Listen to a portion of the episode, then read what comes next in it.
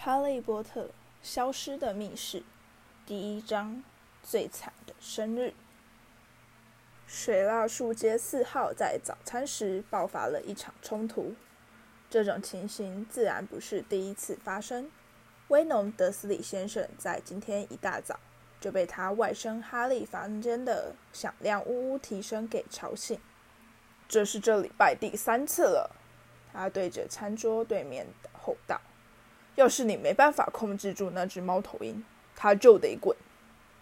哈利又一次地张开嘴巴，企图解释。他觉得无聊嘛，他说。他习惯在户外飞来飞去。要是我可以在晚上把它放出去，你以为我是笨蛋吗？威龙一丈厉声喝道。一小块煎蛋挂在他浓密的胡须上，晃来荡去。那只猫头鹰放出去以后。会发生什么样的事，我心里可清楚的很。他跟他的妻子佩妮脸色阴沉地互望了一眼。哈利想要反驳，但德斯里夫妇的儿子达利正好在此时打了一个又响又长的饱嗝，完全掩盖住哈利的声音。我还要再吃一点培根，锅子里还剩下一些小甜心。佩妮阿姨说，用迷蒙的眼神望着她肥壮的儿子：“我们得趁这个机会把你给喂饱。学校里的食物听起来好像很不像样。”“胡说，佩妮！我在四美亭念书的时候，可从来没饿过肚子。”威农一丈真心地表示：“达利吃的够多了，是不是啊，儿子？”胖的屁股肉从椅子两旁垂下来的达利咧开嘴笑笑。然后转向哈利，替我把锅子拿来。你忘了说那个魔咒。哈利没好气地答道。这句简单的话对这家人造成了难以置信的惊人效果。达利倒抽了一口气，砰的一声从椅子上摔下来，把整个厨房撞得连连摇晃。德斯里太太发出一声微弱的尖叫，用双手捂住嘴巴。德斯里先生跳了起来。太阳穴边的青筋不停地抽动。我指的是请，哈利赶紧解释，我并不是指。我是不是告诉过你？他的一张怒声咆哮，口水全都喷到了餐桌上。绝对不准在我们家里提到那个么开头的字。可是我，你竟然敢恐吓达利！威农姨丈气得大吼，往餐桌上重重捶了一拳。我只是，我警告你。我绝对不许你在这个屋檐下做出反常的举动。哈利的目光从他那气得脸色发紫的姨丈转向面无血色的阿姨，他现在正努力想把达利从地上拉起来。好吧，哈利说：“好吧。”威龙姨丈重新坐下，大声用力呼吸，活像一头气喘吁吁的大犀牛。他斜歪着头，用他锐利小眼的眼角。余光仔细打量哈利。自从哈利放暑假回家之后，威龙姨丈就一直把他当做一枚随时可能会爆炸的炸弹。因为哈利并不是一个平凡的男孩，事实上，他的不平凡已经到了令人难以想象的地步。哈利波特是一个巫师，一个刚在霍格华兹魔法与巫术学院修完一年级课程的巫师。哈利回来过暑假，自然是让德斯里家觉得很不高兴。但哈利的心情绝对比他们难过百倍。他非常想念霍格华兹，想念到就像是患了一种长期难以痊愈的胃痛。他想念那座藏着秘密通道和幽灵的城堡，想念他的魔法课程，但或许不包括魔药学老师史内普。有猫头鹰送达的邮件，在餐厅中尽情享用的宴会大餐，塔楼寝室中让他一夜好眠的四柱旧式大床。以及到禁忌森林旁小木屋去拜访猎场看守人海格的悠闲时光，而在这点点滴滴的回忆中，他最怀念的还是魔法世界中最受欢迎的运动——魁地奇，一种由六根高耸的球门柱、四个飞翔的球与十四名骑着飞天扫帚的球员所组成的运动。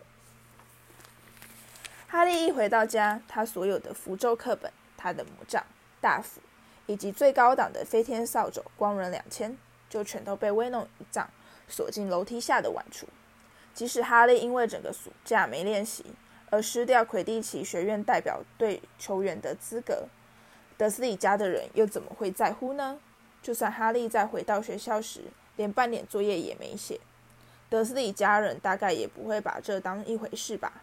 德斯里家人是巫师所谓的麻瓜，血管中完全没有半滴魔法血液，在他们看来，家中出了一名巫师，实在是一种难以启齿的莫大耻辱。威农姨丈甚至把哈利的猫头鹰黑美关在笼子里，以免他跑出去送信给魔法世界中的任何人。哈利跟这家人长得一点也不像。威农姨丈是个胖的看不见脖子，还留了一把浓黑胡子的大块头。佩妮阿姨长了一张长马脸，瘦得前胸贴后背。达利有着一头金发和粉红色的皮肤，活得像头猪公。但哈利却跟他们完全不同。他身材瘦小，有着一双金光闪烁的鲜绿色眼睛，和一头总是凌乱不堪的漆黑头发。他戴着圆框眼镜，额上有一道淡淡的闪电形疤痕，也就是这道疤痕，让哈利显得格外与众不同，甚至在魔法世界中也是如此。这道疤痕是哈利神秘身世所留下的唯一线索。隐约暗示出他十一年前被丢弃在德斯里家台阶上的真正原因。哈利只有一岁大的时候，由于某种不可解的原因，他侥幸逃过有史以来最厉害黑巫师伏地魔王的诅咒，奇迹似地存活下来，直到今天。大多数巫师和女巫依然心存余悸，不敢直呼这位黑巫师的名字。哈利的父母惨死在伏地魔王的手下。但哈利却幸运地逃过一劫，只留下额上的闪电形疤痕。而由于某种不可思议的原因，没有人知道这是为什么。伏地魔王的法力也在无法杀死哈利的那一刻被完全摧毁了。于是哈利就这样交由他死去母亲的姐妹抚养长大。他和德斯里家共同生活了十年，从来不明了自己为什么总会在无意间做出一些奇奇怪怪的事。并且对德斯里夫妇捏造的故事深信不疑，认为他额前的伤疤其实是那场杀死他父母的车祸所遗留下来的痕迹。然后，更精确地说，是在一年以前，当霍格华兹写信给哈利时，整件事情才真相大白。哈利前往巫师学校就读，他和他的疤痕在那里都非常有名。但现在学年已经结束了。他只好回来和德斯里家共度暑假，重新回到被当作一头肮脏臭狗的悲惨生活。德斯里家人甚至不记得今天恰好是哈利的十二岁生日。当然，他的期望并不高，他们过去从来没给过他一份像样的生日礼物，更别说是蛋糕了。但是像这样的完全忽视。就在此时，威农一丈煞有其事的清了清喉咙，开口说。听着，我们大家都晓得，今天是一个非常重要的日子。哈利抬起头，简直不敢相信自己的耳朵。我很可能会在今天做成我事业生涯中最大的一笔生意。威农一丈说。哈利又开始低头啃他的吐司。事情很明显，哈利心酸地想着。威农一丈指的自然是那场愚蠢的晚宴。这两个礼拜以来。他开口闭口全都在谈这件事。有某个有钱的建筑商和他的太太要到家里来吃晚餐，而威农一丈希望能从他那里拿到一张大订单。威农一丈的公司专门制造锥子。我认为我们应该再来做一次沙盘推演。威农一丈说：“我们大家必须在八点整各就各位。佩妮，你会在在起居室里。”佩妮阿姨立刻开口，准备用最亲切的态度欢迎他们大驾光临。很好，非常好。达利呢？我会等着替他们开门。达利挤出一个恶心的假笑。请问，我有这份荣幸替你们拿外套吗，美森先生和美森太太？他们会爱死他的。佩妮阿姨欣喜若狂地喊道：“太棒了，达利！”威诺一丈说，然后他转头望着哈利。你呢？我会待在房里，不发半点声音，假装根本没我这个人。哈利用背书般的平板语调说：“完全正确。”威诺一丈说：“接着我会把他们带到起居室，佩妮，把你介绍给他们认识，然后再替他们倒饮料。在八点十五分，我会宣布开饭了。”佩妮阿姨说：“达利呢？你要说？请问我有这份荣幸送你进餐厅用餐吗，梅森太太？”达利说。并对一名隐形女子伸出她的胖手。我完美的小绅士，佩妮阿姨吸着鼻子说：“那你呢？”威诺一丈凶巴巴地询问哈利。“我会待在我的房间里，不发出任何声音，假装根本没我这个人。”哈利无精打采地背诵：“就是这样。好了，现在我们应该想办法在用晚餐的时候穿插几句精彩的恭维话。”佩妮。你有想到什么好点子吗，梅森先生？威农告诉我你的高尔夫球打得非常好。梅森太太，你一定要告诉我这件衣服是在哪里买的。好极了，达利呢？听听这个，我们在学校要写一篇作文，题目是我们心目中的英雄，而我写的就是您呀。这番话对佩妮阿姨和哈利两人来说都实在太过了些。佩妮阿姨抱住她的儿子。感动得流下眼泪，而哈利却赶紧躲到桌子底下，以免让他们发现他在偷笑。你呢，小子？哈利努力控制住脸上的表情，从桌子下钻了出来。我会待在我的房间里，不发出任何声音，假装根本没我这个人。他说：“一点也不错。”威诺一丈坚决地表示：“梅森夫妇完全不晓得有你这号人物。”那我们最好是继续维持现状。吃完晚餐以后，佩妮，你就带梅森太太到起居室喝咖啡。那我设法把话题转到锥子上面去。幸运的话，在十点新闻开始以前，我就可以谈成这笔生意。那我们在明天这个时候，就可以高高兴兴地去买一栋马约卡岛的度假别墅了。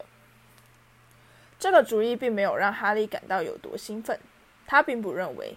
德斯里家的人到了马约卡岛以后，对他的态度会比在水蜡树街的时候好多少。好了，我现在要到城里去拿我和达利的礼服外套。至于你呢？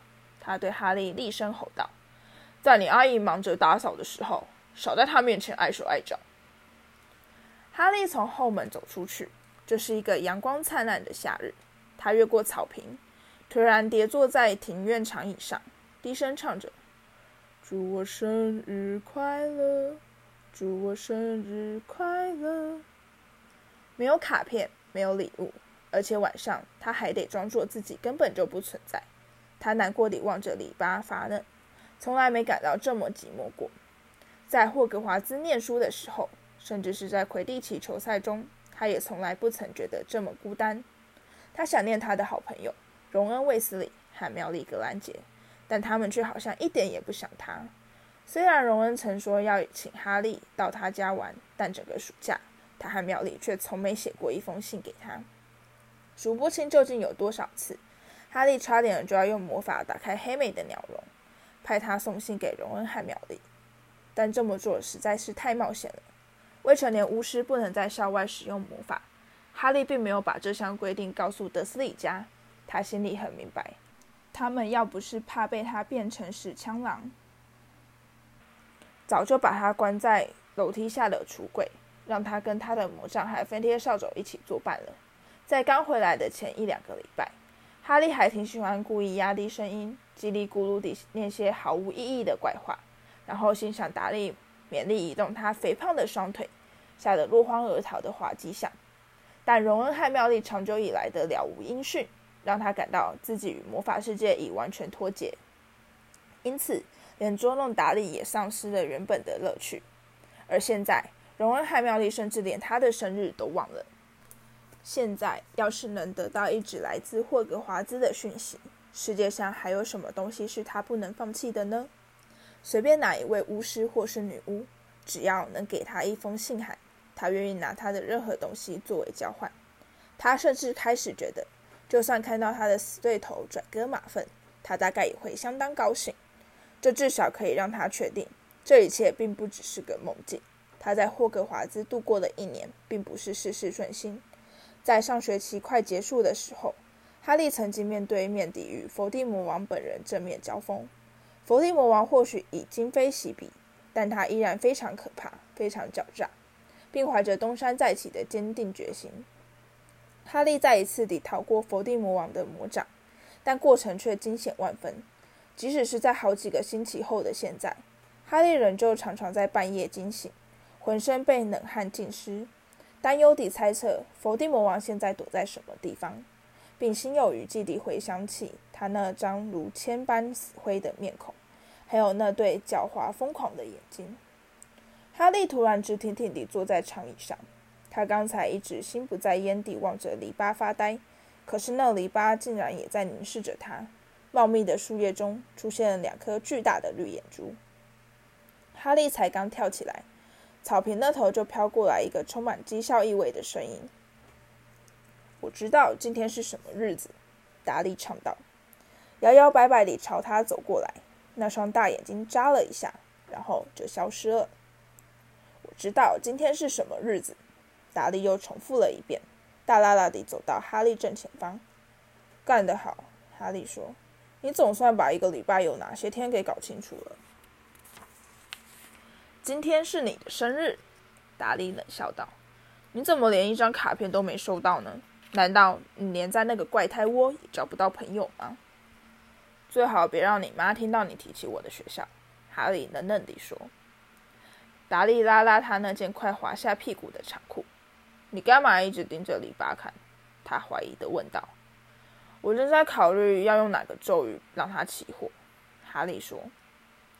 达利立刻跌跌撞撞地退向后方，胖脸上出现惊慌的神情。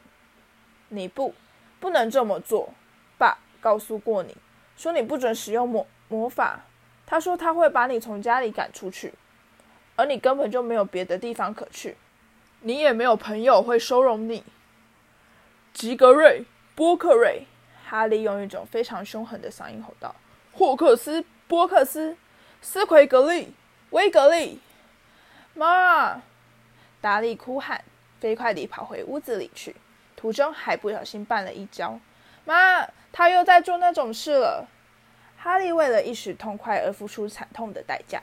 由于达利和篱笆都没有受到任何伤害，佩妮阿姨心里其实很清楚，哈利并没有真的使用魔法，但他还是怒气冲冲地抓起一只沾满肥皂泡的煎锅，用力敲他的头。幸好他及时闪过。然后他丢给他一大堆工作，并扬言他事情没做完，休想吃饭。在达利舔着冰淇淋，懒洋洋地四处闲晃时，哈利却忙着擦窗户、洗车、剪草坪、修花圃、替玫瑰花浇水剪枝，并重新粉刷庭院长椅。艳阳高挂天空，晒得他颈后隐隐作痛。哈利知道他不应该这么轻易就上了达利的当，但达利恰好戳到了他的痛处。一语道出他自己一直在思索的问题。或许他在霍格华兹真的完全没有朋友。真希望让他们看看名人哈利波特现在是什么德行。他在替花坛撒肥料时，愤怒地想着。他的背阵阵酸痛，汗水沿着面颊淌落下来。一直到晚上七点半，累得精疲力尽的哈利才终于听到佩妮阿姨的喊叫声：“进来吧。”鞋子先在报纸上蹭一下。哈利高兴地踏进灯光闪烁的厨房，躲到阴凉的角落。冰箱上放着今晚的甜点：一大团打成泡沫的鲜奶油，上面有糖做成的紫罗兰做装饰；一大块烤猪肉在烤箱里滋滋作响。吃快点，梅森夫妇就快要到了。佩妮阿姨吼道，伸手指着厨房餐桌上的两片面包和一块乳酪。他已经换上一件鲑鱼红的小礼服。哈利把手洗干净，狼吞虎咽地把他少得可怜的晚餐塞进肚子里。他才刚吃完，佩妮阿姨就一把抢过他的餐盘。上楼去，快点！